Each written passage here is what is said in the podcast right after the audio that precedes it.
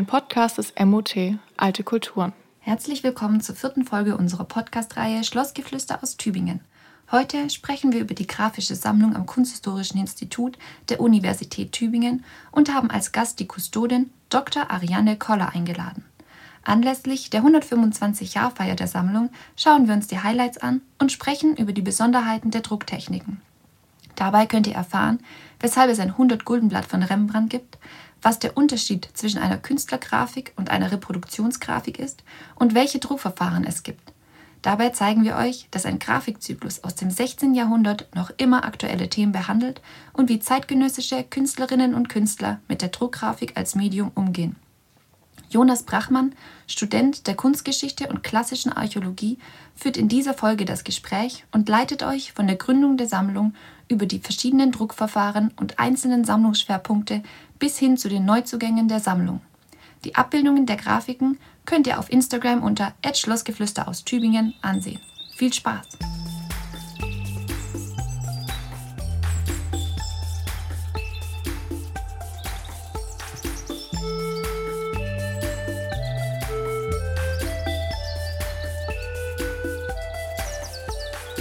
Liebe Hörerinnen und Hörer, herzlich willkommen zu Schlossgeflüster aus Tübingen. Ich befinde mich heute im Bonatzbau und spreche mit Dr. Ariane Koller, der Kustodin der Grafischen Sammlung am Kunsthistorischen Institut der Universität Tübingen. Hallo und vielen Dank, dass Sie sich die Zeit genommen haben. Hallo Herr Blachmann, ganz herzlichen Dank für die Einladung. Sie sind promovierte Kunsthistorikerin, haben in Augsburg Kunstgeschichte, Germanistik und Medienpädagogik studiert und haben ihre Dissertation zu der Offizin von Blau geschrieben einem niederländischen Kartografen des 17. Jahrhunderts. Kann man also sagen, die Druckgrafik liegt Ihnen im Blut? Ja, das könnte man durchaus so sagen, wobei ich sagen muss, ähm, dass ich während meines Studiums jetzt im Lehrbetrieb relativ wenig Kontakt hatte eigentlich zur Druckgrafik weil die Druckgrafik ähm, innerhalb der kunsthistorischen Ausbildung an den Universitäten ja eigentlich immer noch so ein bisschen ähm, ein Schattendasein führt. Mhm. Da ist Tübingen so ein bisschen die Ausnahme. Ähm, meinen Glück. ersten Kontakt mit der Druckgrafik hatte ich in der Tat auf einem Flohmarkt, wie das häufig so ist, wo ich eben auf Karten ähm, jenes Willem Jansson Blau ähm, gestoßen bin und die dann der Anlass waren für mich, darüber meine Magisterarbeit äh, zu schreiben und dann eben im Anschluss an die Magisterarbeit etwas weiter ausgebaut, dann ähm, eben auch meine Dissertation. Also Liebe auf den ersten Blick? Sozusagen ja. Also ich habe mich schon immer für Geografie interessiert mhm. und das war die perfekte Verbindung zwischen Kunst und Geografie sozusagen. Sehr schön. Seit August 2020 sind Sie dann auch Kustodin der Grafischen Sammlung am Kunsthistorischen Institut hier in Tübingen. Vor welche Herausforderungen hat Sie diese Übernahme gestellt? Also die größte Herausforderung ganz zu Beginn war sicherlich die Pandemie, weil das natürlich einfach mit der Übergabe total schwierig war, dass man das koordiniert. Ähm, es war ja eigentlich während des Lockdowns. Ähm, gleichzeitig war es aber auch eigentlich für mich von Vorteil, weil ich dadurch ein bisschen Zeit hatte, mich in den Bestand einzuarbeiten, was eben so die zweite Herausforderung ähm, war. Ähm, man kommt ja einfach in eine Sammlung, die ähm, über 30 Jahre von Annette Michels gepflegt worden ist ähm, und die natürlich genau weiß, wo jedes Blatt liegt. Wenn man einfach in so eine Sammlung kommt ähm, und niemanden an der Hand hat, dann muss man sich sozusagen erstmal selber durch die Schubladen auch ähm, durcharbeiten. Und dafür hatte ich während der Pandemie dann eben auch ganz gut Zeit. Die dritte Herausforderung ähm, war die Lehre weil ich zu Beginn noch eine Lehrverpflichtung von äh, neun Semesterwochenstunden hatte, das heißt vier Seminare. Das ist natürlich schon erstmal ähm, auch ein großer Arbeitsaufwand, ähm, das vorzubereiten. Und die Herausforderung, die sich im Moment ähm, stellt, ist sicherlich die Digitalisierung des Bestandes, die in den kommenden Jahren stattfinden soll, ähm, wo jetzt ähm, alles in die Wege geleitet ist. Die Uni hat uns freundlicherweise Gelder zur Verfügung gestellt für die Anschaffung eines Scanners. Sie haben eine Stelle finanziert, die in den kommenden vier Jahren mit der Digitalisierung betraut werden wird, so dass wir hoffen, ähm, dass der Bestand hier eben in den kommenden vier bis sechs Jahren dann auch vollständig online zur Verfügung steht. Die grafische Sammlung ist am 22. April 2022 125 Jahre alt geworden. Also erstmal herzlichen Glückwunsch und äh, wie sah die Geburtstagsfeier denn aus? Es gab keine Geburtstagsfeier just am 22. April, ähm, aber wir haben das Semester jetzt genutzt für diverse Veranstaltungen. Das ist zum einen die Vortragsreihe, die sich ganz der Kunst auf Papier widmet. Wir haben unterschiedliche Vorträge von Experten, ähm, die sich etwa mit Dürer beschäftigen, ähm, die sich mit Hendrik Goltzius, einem niederländischen Kupferstecher, beschäftigen, die sich beschäftigen mit Karikaturen von Honoré Daumier. Wir haben aber auch einen Beitrag etwa zu Künstlerzeitschriften ähm, aus der Moderne und ähm, haben ähm, beispielsweise auch ähm, einen Vortrag dabei gehabt, ähm, der sich mit der Digitalisierung von Grafiken auseinandersetzt. Ähm, wir haben eben innerhalb dieser Vortragsreihe versucht, ein möglichst epochenübergreifendes und auch gattungsübergreifendes Programm zusammenzustellen, ähm, so dass man als Studierender, ähm, aber eben auch als ähm, Interessierter ähm, ja, aus der Tübinger Öffentlichkeit so einen guten Überblick bekommt, was eigentlich Kunst auf Papier darstellt und was äh, sie leisten kann. Und neben der Vortragsreihe haben wir eben auch eine Ausstellung ähm, konzipiert, ähm, Martin von Hemskerk und Co., weltbewegend. Aber ich glaube, da kommen wir später noch dazu. Genau, genau. Ähm, also nochmal zurück zur grafischen Sammlung. Diese wurde nämlich 1897 von Konrad Lange, dem Professor für Kunstgeschichte, ähm, als Teil des kunsthistorischen Apparats angelegt. Und das heißt, die Grafiken wurden wirklich für das kunsthistorische Studium genutzt.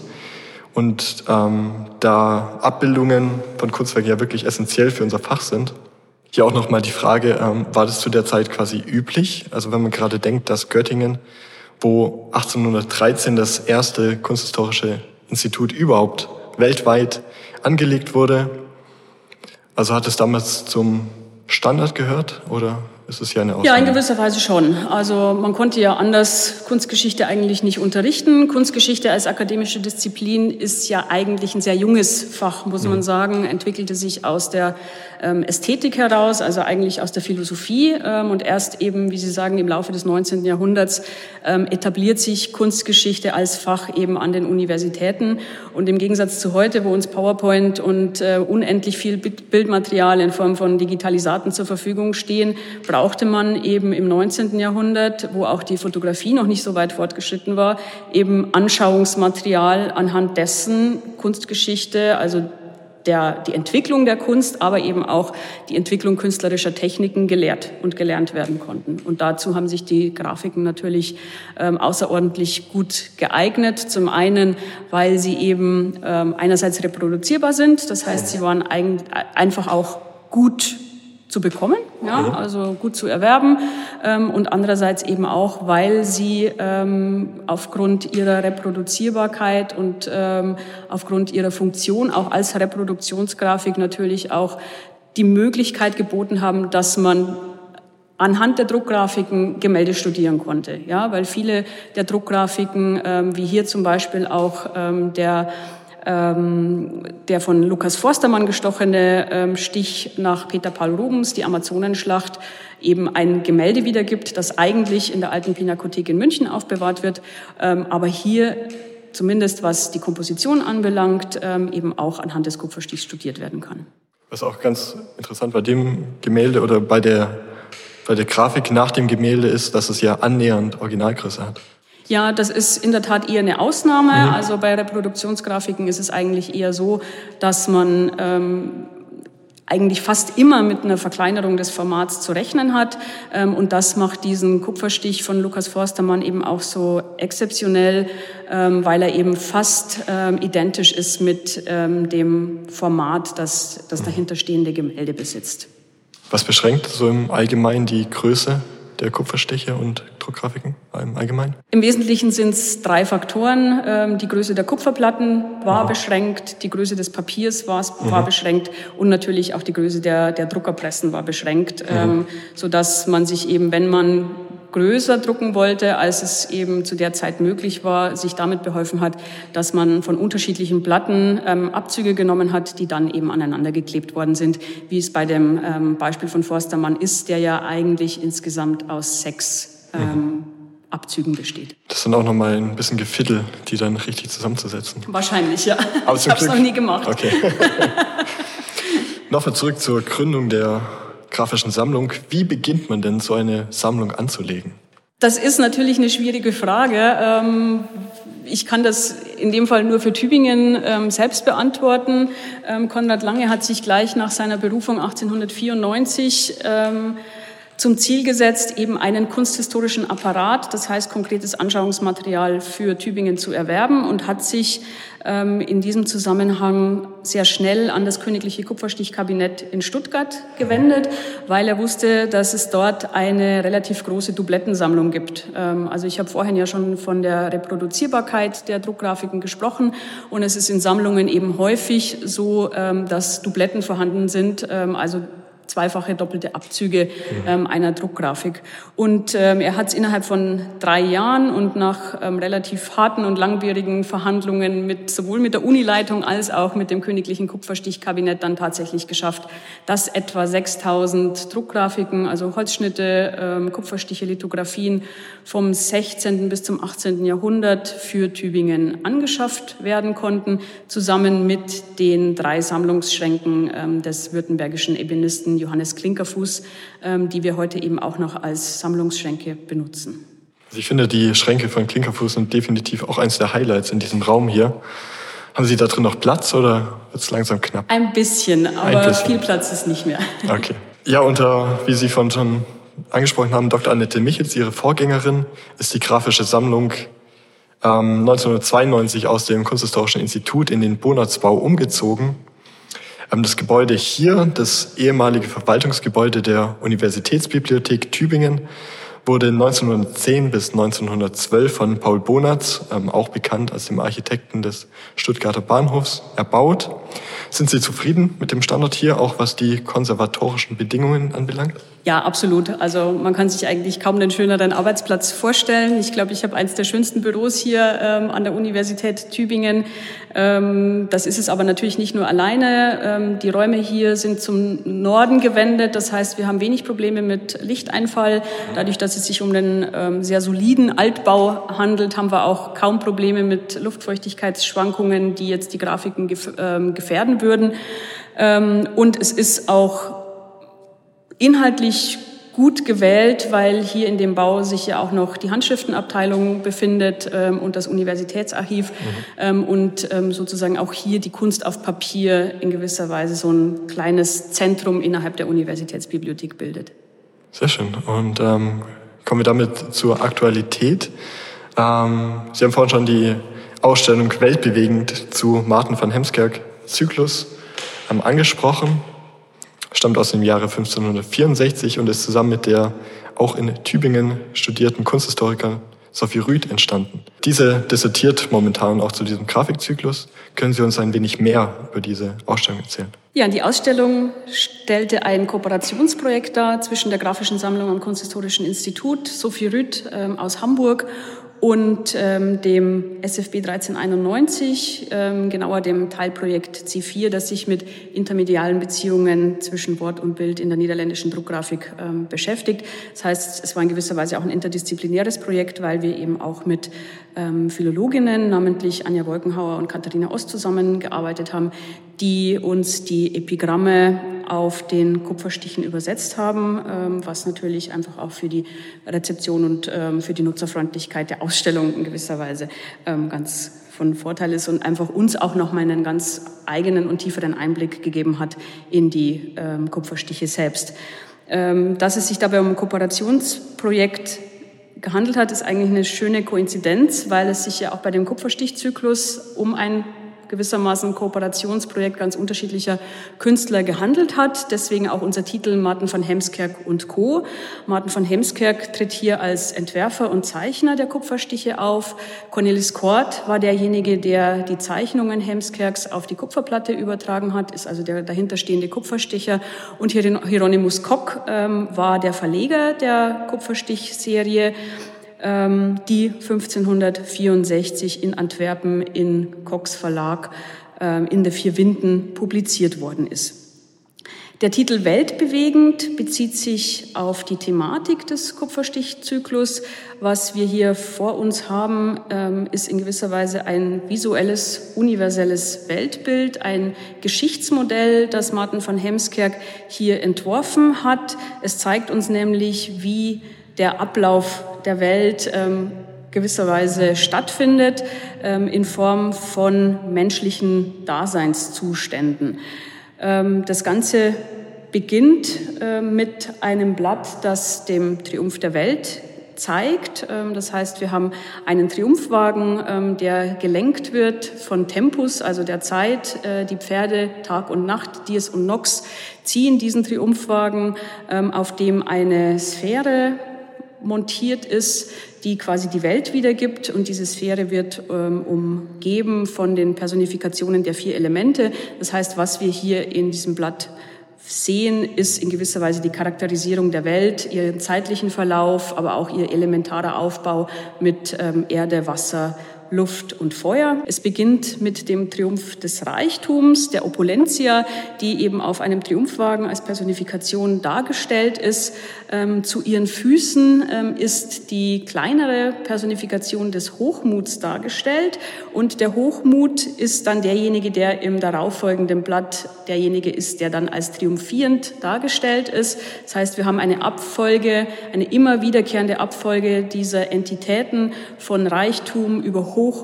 Ähm, der Hochmut führt zum Neid, der Neid führt zum Krieg, der Krieg führt zu Armut, Armut führt zur Demut, Demut führt zum Frieden und der Friede führt wiederum zum Reichtum. Das heißt, das Ganze beginnt wieder von vorne. Dahinter steht eine antik-pagane Vorstellung, dass die Welt ähm, und das menschliche Leben eben in Zyklen abläuft, die sich immer wieder ähm, wiederholen.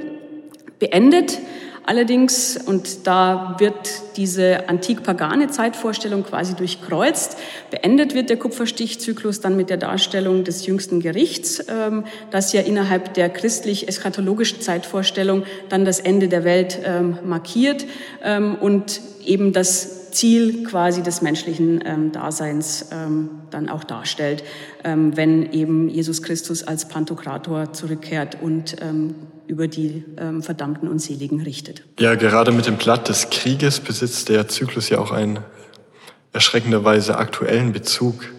War das geplant oder war das dann rein zufällig? Geplant war das natürlich nicht. Wir haben äh, mit der Konzeption der Ausstellung ähm, vor dem Krieg in der Ukraine begonnen, ähm, aber es hat uns dann natürlich noch mehr auf erschreckende Weise vor Augen geführt, wie aktuell eben so ein Kupferstichzyklus aus dem 16. Jahrhundert auch für unsere eigene Zeit ähm, immer noch ist und hat uns dieses zyklische Prinzip ähm, nochmal auf sehr drastische Art und Weise ähm, vor Augen geführt und uns das auch in gewisser Weise ja spüren lassen. Ja, Sie haben dann zusammen mit Sophie Rüth den Ausstellungskatalog herausgegeben und da gehen die kompletten Erlöse gehen ja in die Hilfe für die Kulturgüter in der Ukraine, was ich sehr, sehr schön finde. Mhm. Genau, kommen wir damit zu den Drucktechniken. Ähm, hier haben wir vor uns einen der ältesten Drucktechniken überhaupt, nämlich dem Hochdruckverfahren und im Speziellen hier als Holzschnitt.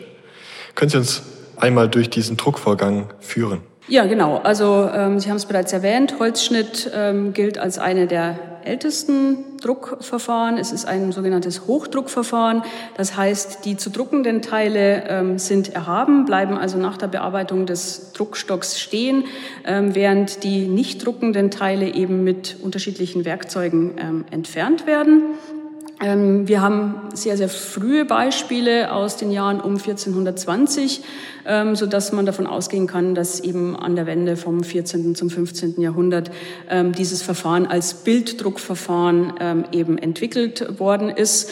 Das hängt natürlich auch äh, mit der Entwicklung des Buchdrucks in hohem Maße zusammen. Also vor allen Dingen frühe Inkunabeldrucke nutzen den Holzschnitt eben, um Bild und Text relativ einfach zu kombinieren Linien. Ähm, das zeigt auch das Beispiel, das ich hier ähm, herausgesucht habe. Ähm, das ist eins unserer ältesten Blätter, die wir hier in der Sammlung haben. Das ist ein äh, Blatt aus der sogenannten Schädelschen Weltchronik von 1493, zeigt den Sündenfall und die Vertreibung aus dem Paradies. Und wenn man auf die Rückseite des Blattes guckt, dann sieht man eben den gedruckten Text.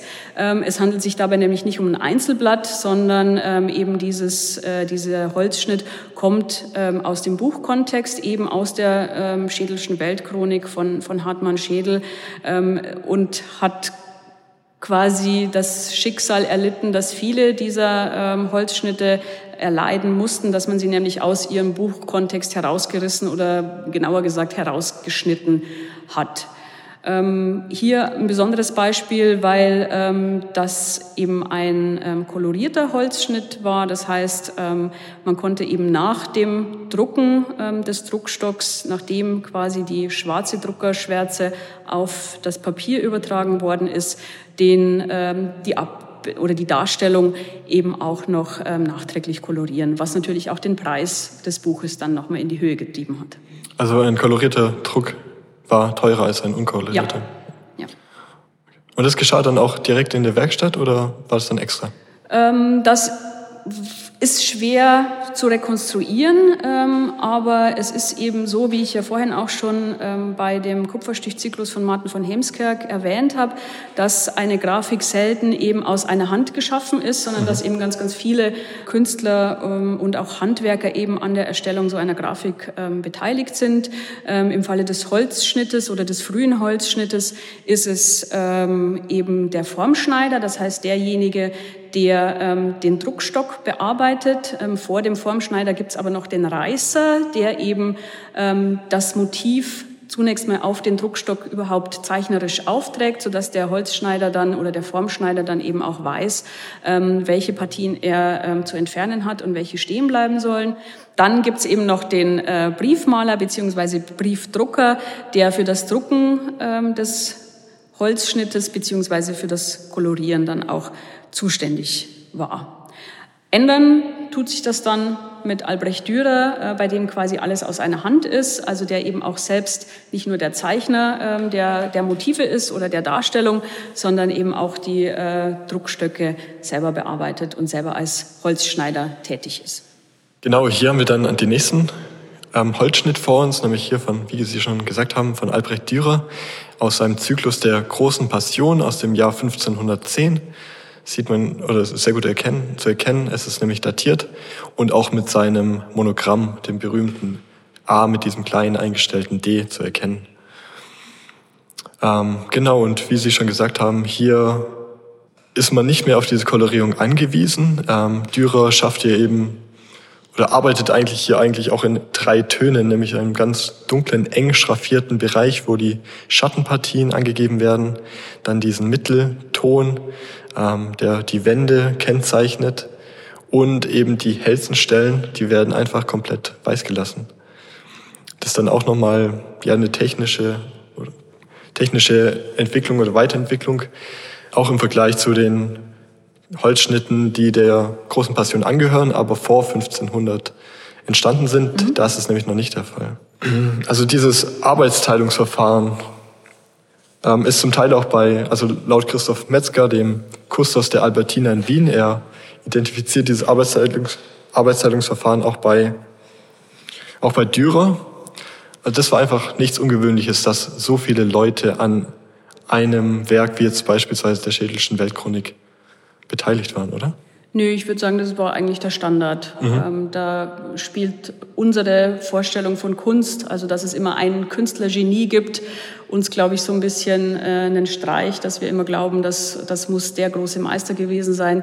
Auch ein Dürer war natürlich dann auf den Drucker angewiesen ähm, und ähm, man darf die, die Funktion und die Aufgabe des Druckers ja auch nicht, äh, nicht unterschätzen. Das ist ja nicht nur ähm, schnödes Farbe auftragen, sage ich jetzt mal, sondern der muss ganz genau wissen, wie viel Farbe muss ich denn auftragen, damit ähm, gerade so ein fein geschnittener Holzschnitt, äh, wie jetzt hier ähm, der, der, der Schnitt von, der Holzschnitt von Dürer aus der großen Passion eben auch in all seinen Feinheiten ähm, erkennbar ist und nicht irgendwie verschwimmt, ähm, dass die Farbe verläuft. Ähm, also das ist durchaus eben auch ein sehr, sehr wichtiger Part innerhalb der Entstehung eines, eines, einer Druckgrafik.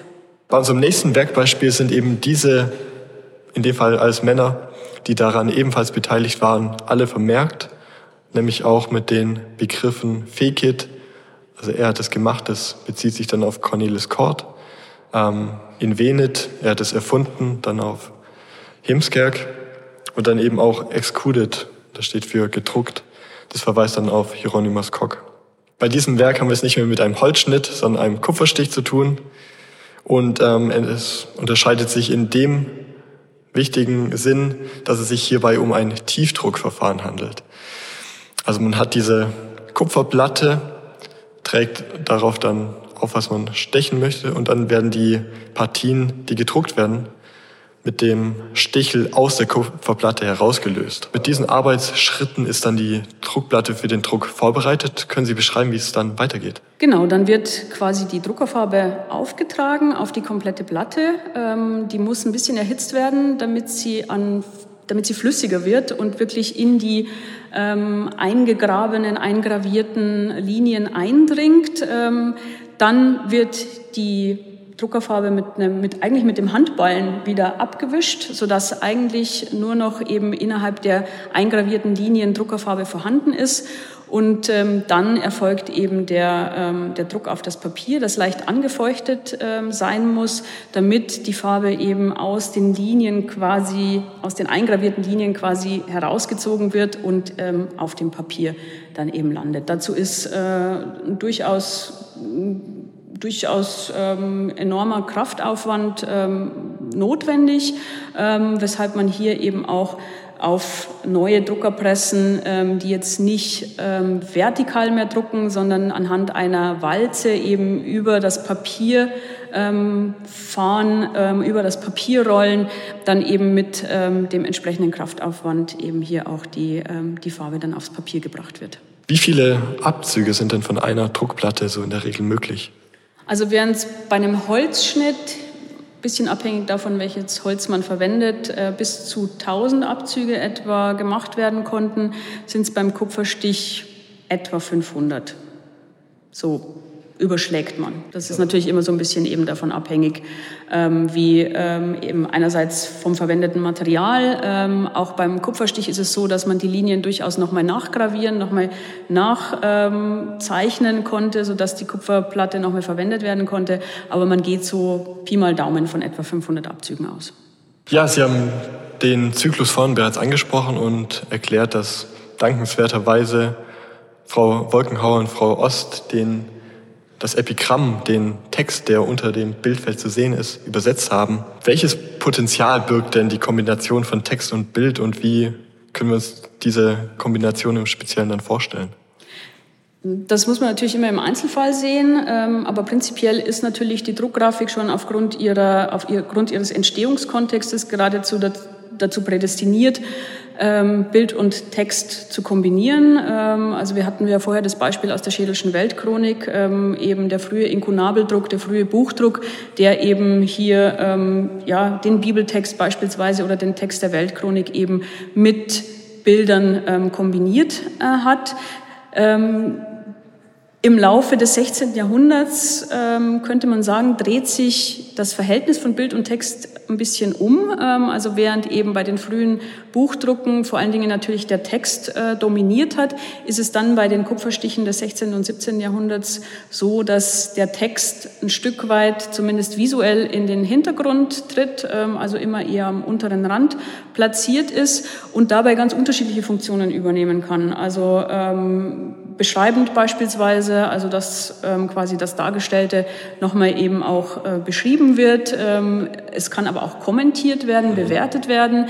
Ähm, oft ist es so, dass zu den jeweiligen Darstellungen ähm, auch nochmal moralisierende Inschriften hinzugefügt werden. Wir haben aber auch Beispiele, wo ähm, das Dargestellte und das Geschriebene quasi konterkariert ähm, werden ähm, und, und sich fast widersprechen, könnte man sagen. Also hier ist es immer so ein bisschen ähm, auch davon abhängig, wie eng arbeiten Kupferstecher und Epigrammdichter zusammen? Ähm, sind das im Entstehungsprozess voneinander unabhängige Phasen oder ist es wirklich so, dass das eben als eine Art, in Anführungsstrichen jetzt Gesamtkunstwerk auch ähm, konzipiert wird? Aber da haben wir ganz unterschiedliche Beispiele. Ja, diese Epigramme sind ja auch teilweise wirklich ein Glücksgriff für die Kunstgeschichte, weil beispielsweise daran auch ja, die Sujets, die dargestellt werden, erstmal erkannt wurden. Ein bekanntes Beispiel, den Stich haben wir auch leider ohne Epigramm.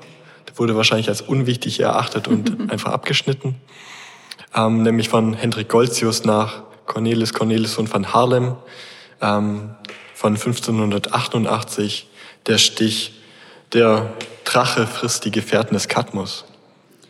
Ja, ganz genau. Also das ist ein nicht sehr häufiges ikonografisches Thema innerhalb ähm, der, der Kunstgeschichte, so dass es hier das Epigramm natürlich dann eben auch, wie Sie gesagt haben, erleicht, es erleichtert, ähm, gewisse Sujets einfach zu, zu identifizieren. Manche Bildthemen sind wiederum sehr, sehr schnell zu erkennen, wie zum Beispiel hier der vor uns liegende Druck von Rembrandt van Rijn, dem berühmten niederländischen Maler und eben auch Grafiker aus dem Jahr 1638. Nämlich sehen wir hier Adam und Eva, die kurz vor dem Sündenfall gezeigt werden. Das erkennt man daran, dass sie noch nicht mit Feigenblättern bedeckt sind, sondern in ihrer kompletten Nacktheit gezeigt werden und eben darauf verweist, dass ihnen ihre Scham quasi noch nicht bewusst ist und sie quasi noch unbeschwert im Paradies leben können. Hier haben wir dann eine andere Technik. Wir bleiben diesmal beim Tiefdruckverfahren. Allerdings ist es hier ein Aids-Druckverfahren und zwar die Radierung. Können Sie uns da den Unterschied zur, zum Kupfer Stich darstellen? Mhm. Also der Kupferstich ist ja an sich eine sehr anstrengende und mühevolle Arbeit. Also Sie müssen sich vorstellen, dass man eben die Linien mit dem Grabstichel mit einem enormen Kraftaufwand aus der Kupferplatte heraustreiben muss. Und man hat dann äh, bereits am Ende des 15. Jahrhunderts, so um 1493 rum, angefangen äh, mit Ads-Verfahren zu experimentieren. Ein Name, der da immer fällt, ist Daniel Hopfer, der als erster eben äh, begonnen hat, hier sich in der Technik der Radierung auszuprobieren. Ähm, Sie haben es bereits gesagt, es handelt sich dabei ebenfalls um ein Tiefdruckverfahren, aber die Linien werden eben nicht gestochen, sondern geätzt. Das heißt, die Kupferplatte wird zunächst mal poliert und dann eben mit einem Ätzgrund überzogen, ähm, der aus einer Mischung aus äh, Wachs, Harz und ähm, Asphalt besteht. Und in diesen sehr dünn aufgetragenen Ätzgrund kann dann mit der Randiernadel ähm, das Bild quasi gezeichnet werden. Das heißt, ähm, man hat eine sehr viel ähm, man hat die Möglichkeit eine, einer viel, viel flexibleren, lockereren Linienführung.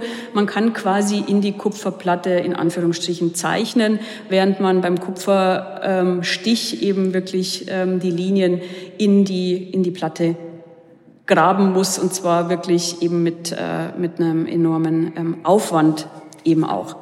Ähm, diese Kupferplatte, die mit diesem Ätzgrund überzogen worden ist und in, in, die man dann die Linien gezeichnet hat oder das Motiv gezeichnet hat, wird dann in ein sogenanntes Ätzbad gelegt. Ähm, das besteht im Wesentlichen aus Salpetersäure ähm, und diese Ätzung oder dieses Ätzbad sorgt dann dafür, dass überall dort, wo dieser Ätzgrund vorher mit der Radiernadel entfernt worden ist, Linien in die Kupferplatte geätzt werden.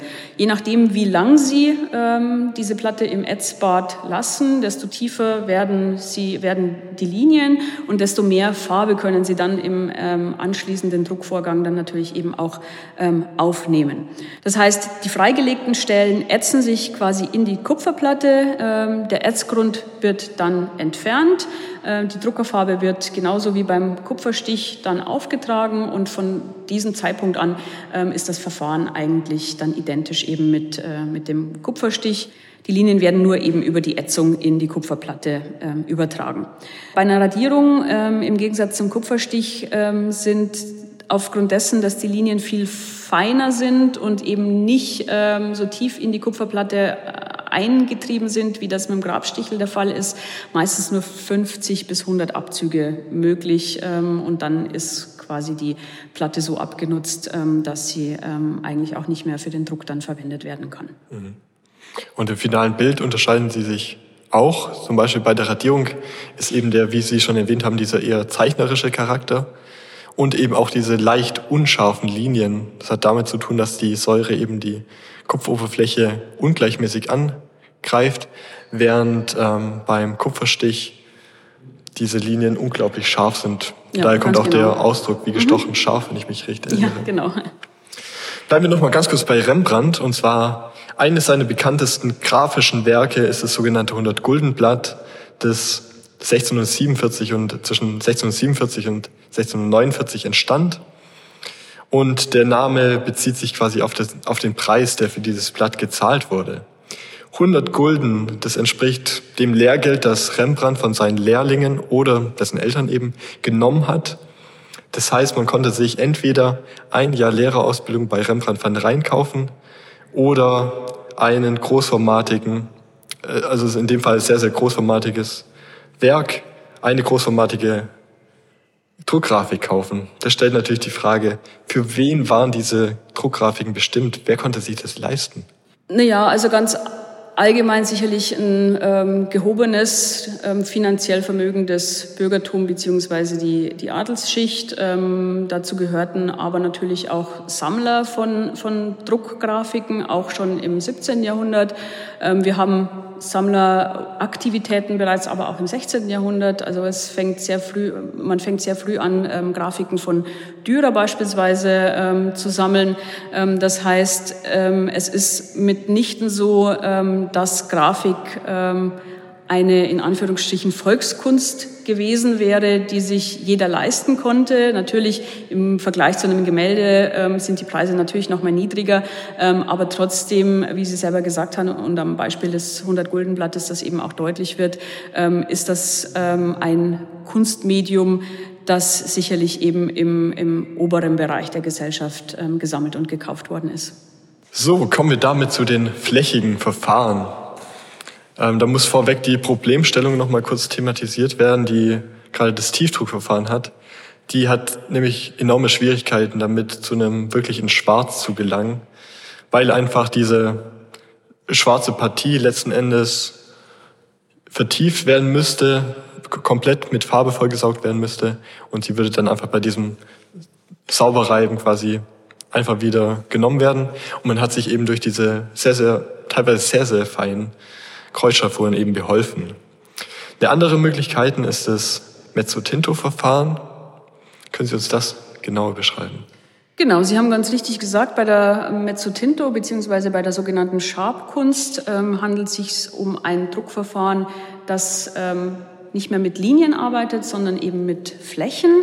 Ähm, es handelt sich dabei aber auch um ein Tiefdruckverfahren, ähm, allerdings ohne Ätzung.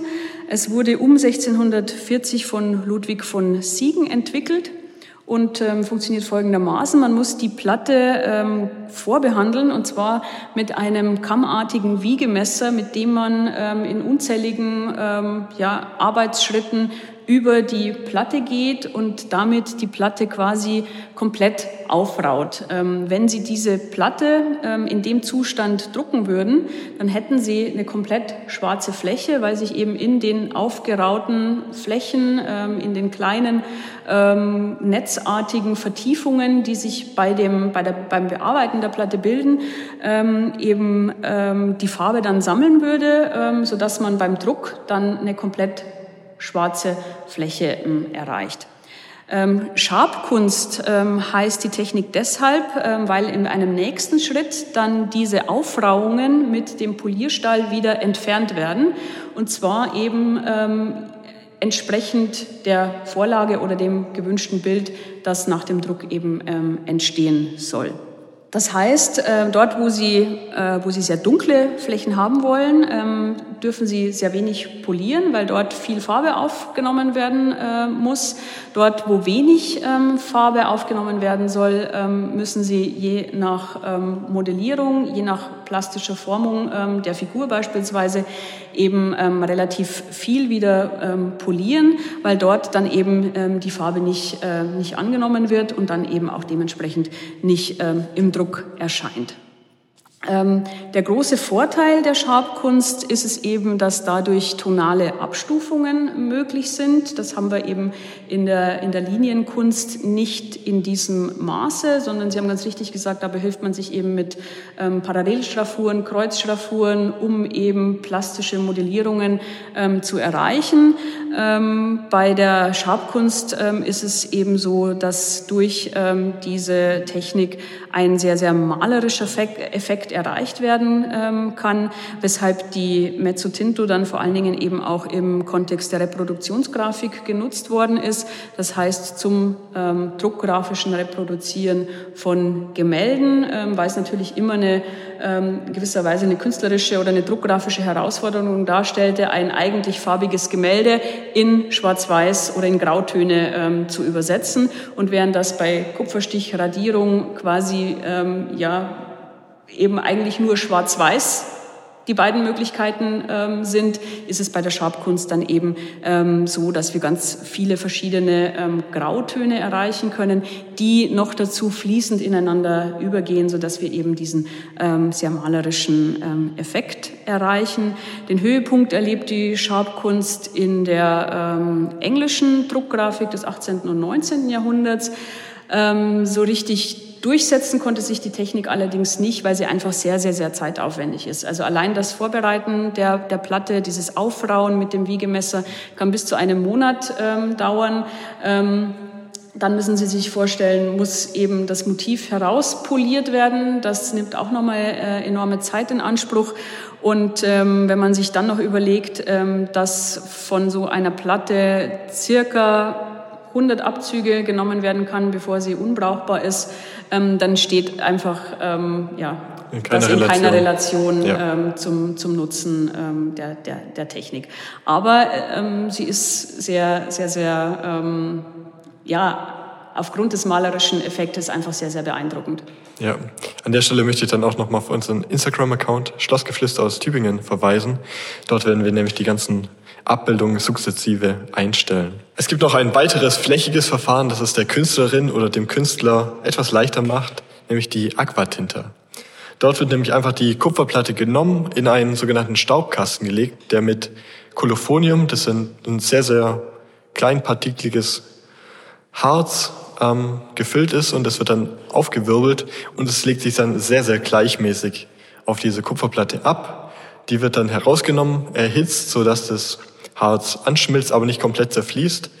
Und es bleibt dann eben so kleine erhabene Harzrückstände. Und dann wird diese Kupferplatte in ein Säurebad gegeben.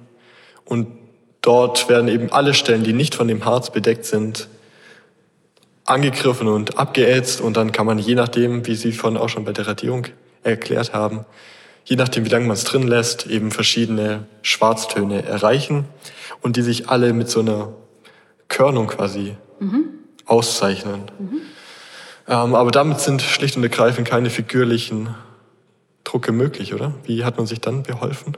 Doch, Sie können natürlich eine Figur auch ähm, aus Flächen modellieren. Also Sie brauchen natürlich nicht allein ähm, Linien dazu, sondern Sie können eine Figur eben auch aus unterschiedlichen ähm, Grautönen heraus äh, modellieren. Ähm, nichtsdestotrotz ist es so, dass viele Künstler eben die Technik der Aquatinta kombinierten, etwa mit der Technik der Radierung, wie das ähm, beispielsweise bei Francisco de Goya ähm, der Fall ist, bei dem Blatt, das wir gerade vor uns haben, aus den Desastres de la Guerra, wo man eben eben in den flächigen Partien die Aquatinta erkennt, aber eben auch in den äh, linearen Feldern die Technik der Radierung. Das letzte Grafikverfahren, das wir uns heute noch anschauen möchten, ist die sogenannte Lithografie oder auch Flachdruck genannt. Und ähm, hier handelt es sich um ein Verfahren, das wieder eher einen zeichnerischen Charakter hat. Nämlich man hat diese Steinplatte, worauf man mit einem fetthaltigen Farbstoff quasi gezeichnet hat. Die hat man dann für den Druck vorbereitet, indem man sie mit Wasser bestrichen hat. Und dadurch wurden die Stellen, die quasi nicht bezeichnet wurden, wurden nass und somit fettabweisend, während die fettigen Partien das Wasser abgewiesen haben und somit konnte man eben den fetthaltigen Druck oder den fetthaltigen Druck, Druckerfarbe aufstreichen und sie blieb nur an den Stellen haften, wo kein Wasser war, sondern eben die fettige, in Anführungszeichen, Vorzeichnung.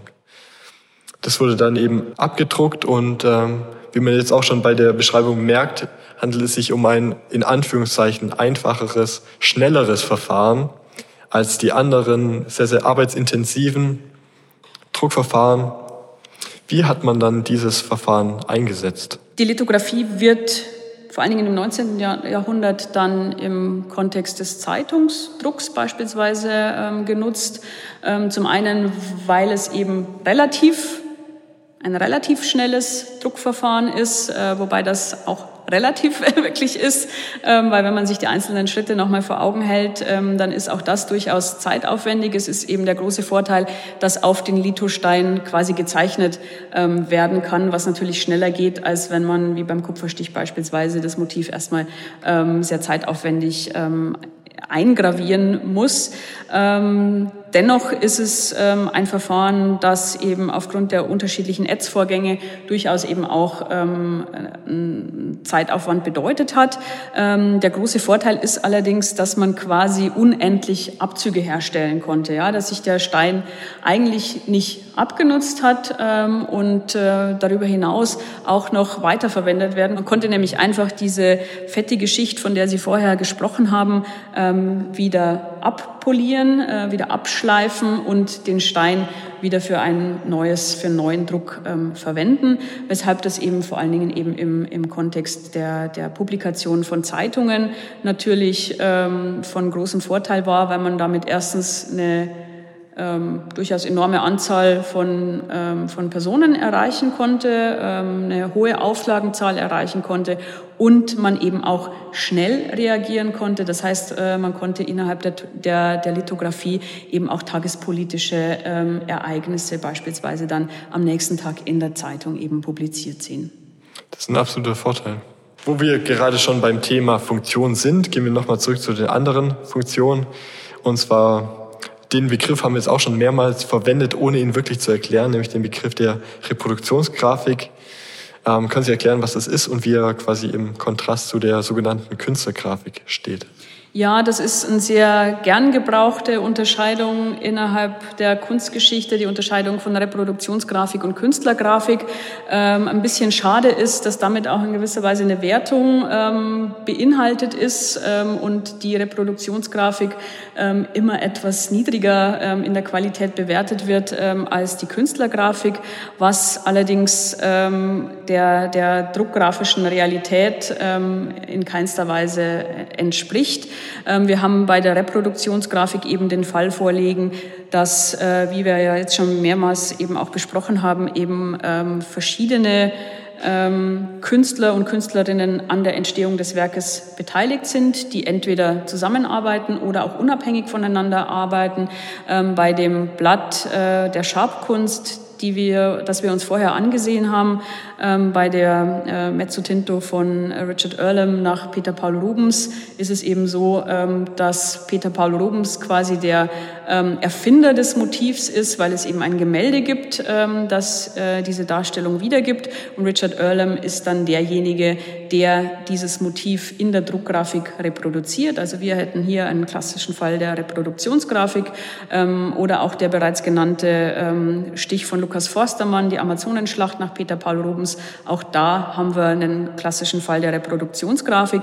Es ist aber keinesfalls so, dass es sich dabei um einen Abklatsch oder eine Kopie handeln würde, sondern ähm, auch da, ähm, ich meine, wir haben über die, die ähm, druckgrafischen Techniken jetzt gesprochen, ist natürlich ähm, ein unglaubliches Know-how vonnöten, um ein Gemälde, das eben in Farbe vor einem steht, quasi zu übersetzen in ähm, ein Liniensystem, um, um den gleichen Ausdruck, der auch dem Gemälde unterliegt, eben auch zu, zu erreichen.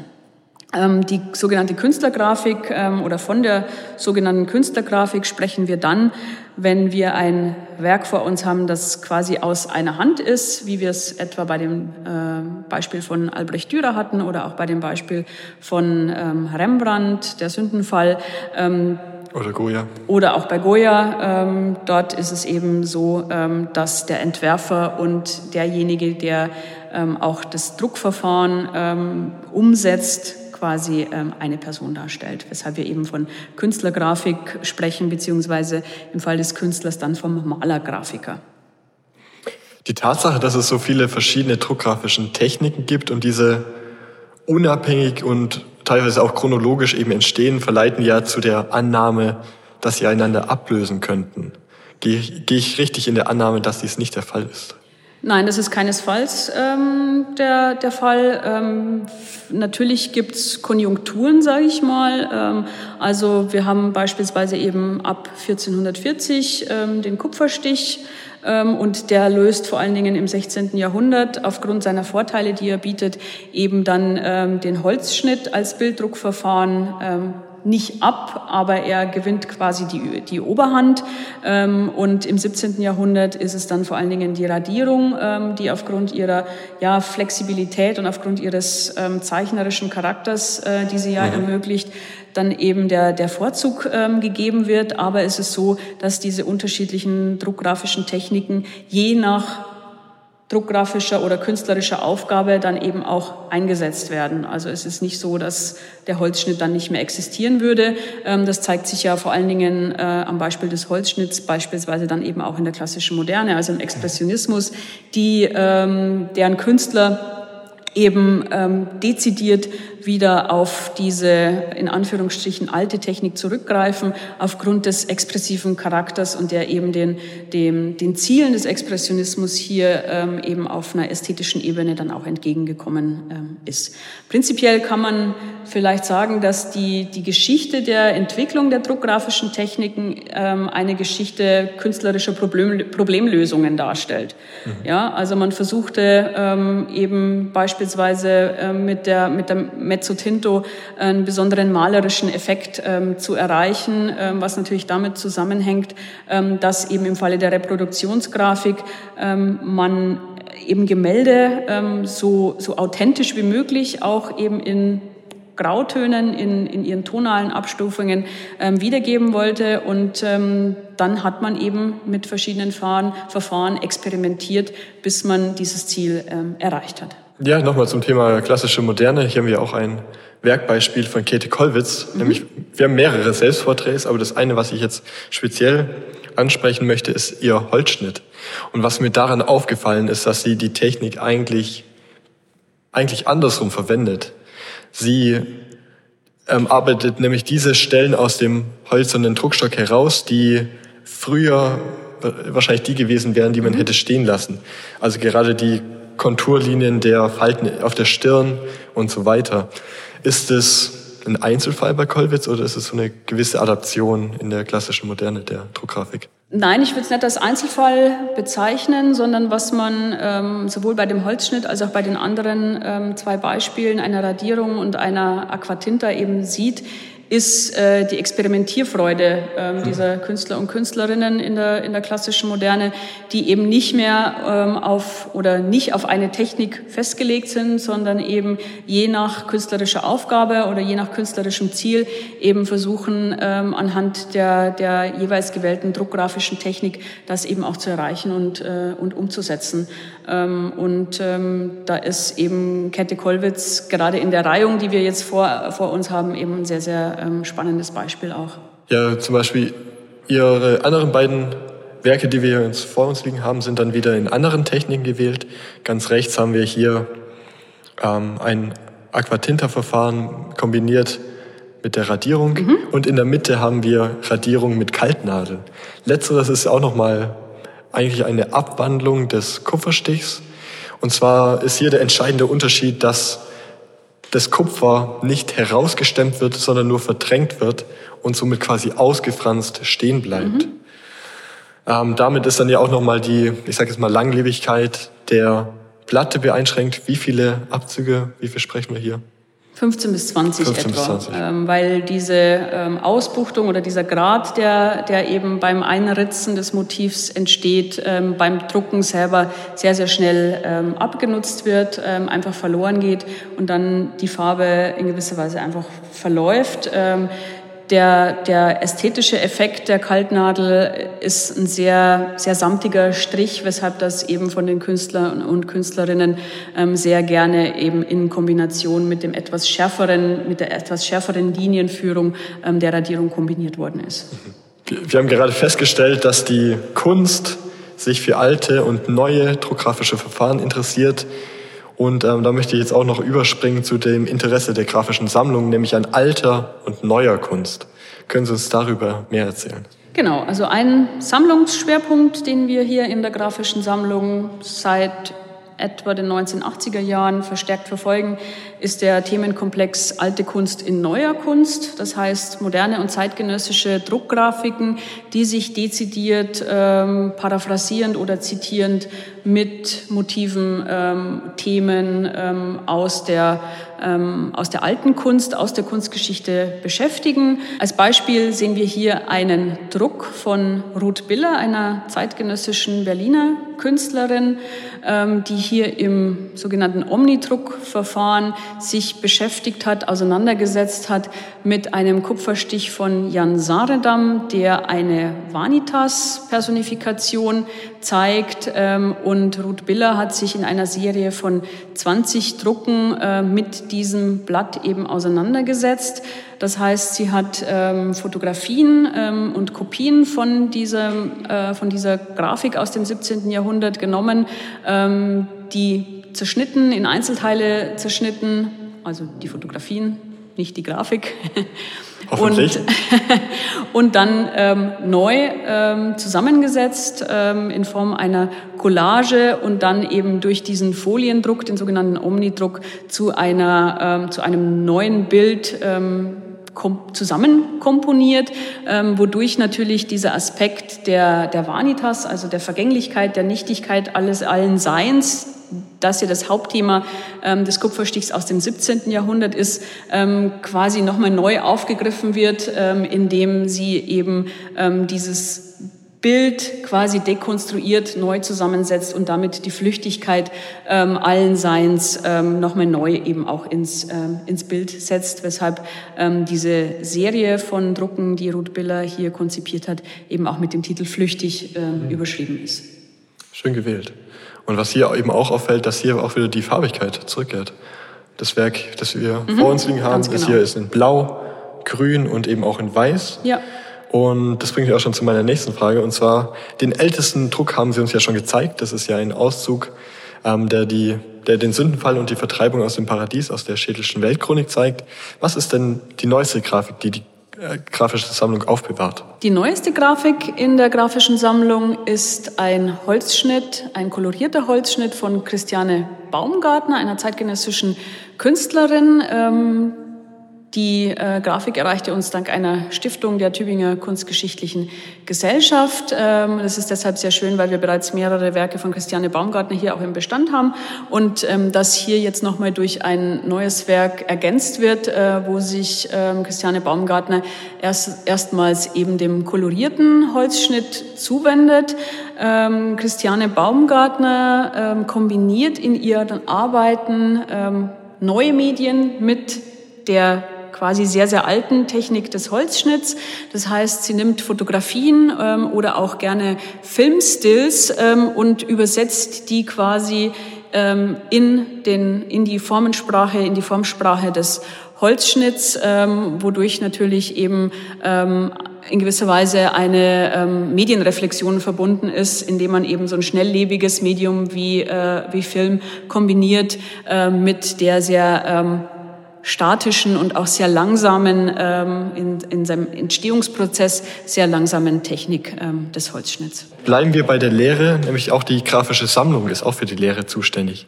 Und zwar wird mithilfe des Moduls Kunst auf Papier die grafische Sammlung auch in die Lehre von Masterstudierenden des Faches Kunstgeschichte eingebunden. Können Sie uns mehr darüber erzählen? Ja, genau. Das ist eine Besonderheit des Tübinger Curriculums. Ähm, ich hatte ja ganz am Anfang schon erwähnt, dass die druckgrafischen Künste innerhalb äh, der Kunstgeschichte ähm, oder innerhalb der kunstgeschichtlichen Lehre ähm, immer noch so ein bisschen Schattendasein führen. Ähm, aufgrund der hier vorhandenen grafischen Sammlung wollen wir dem natürlich aktiv entgegenwirken. Das heißt, innerhalb des Masterstudiums ähm, ist eben verpflichtend vorgesehen, ähm, dass ähm, Kurse dezidiert zu Kunst auf Papier, zur Druckgrafik eben auch besucht werden. Das ist eine Kombi einerseits aus einem Hauptseminar, das sich eben mit der Geschichte der, der grafischen Künste beschäftigt und einer Übung, wo es vor allen Dingen eben um das Erlernen der druckgrafischen Techniken, um die Handhabung von Grafiken geht, auch um Fragen der Restaurierung und Konservierung. Und das ist in der Tat ähm, ein Alleinstellungsmerkmal ähm, unseres Masterprogramms, ähm, für das ich gerne auch Werbung mache.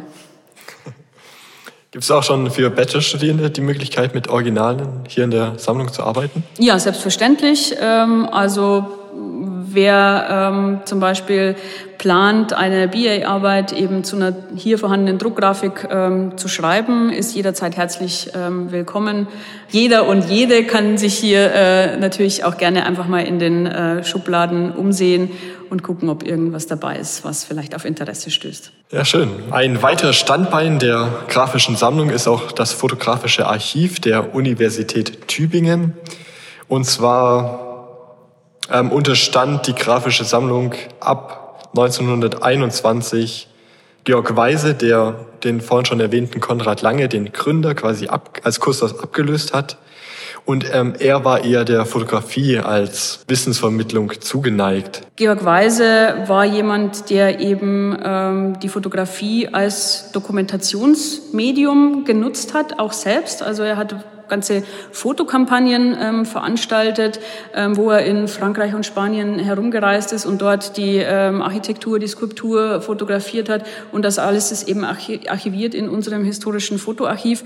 Vor allen Dingen unser historisches Fotoarchiv ist vor allen Dingen auch deshalb so relevant, weil es ähm, sich eben dabei um ähm, Fotografien handelt, die vor dem Zweiten Weltkrieg entstanden ähm, sind ähm, und man deswegen natürlich auch ähm, Dokumente, fotografische Dokumente von Gebäuden, äh, von Kunstwerken hat, die schlichtweg einfach nicht mehr ähm, existieren. Sehr gut. Und ähm, zum Abschluss, wir haben so viel über die grafische Sammlung jetzt gesprochen.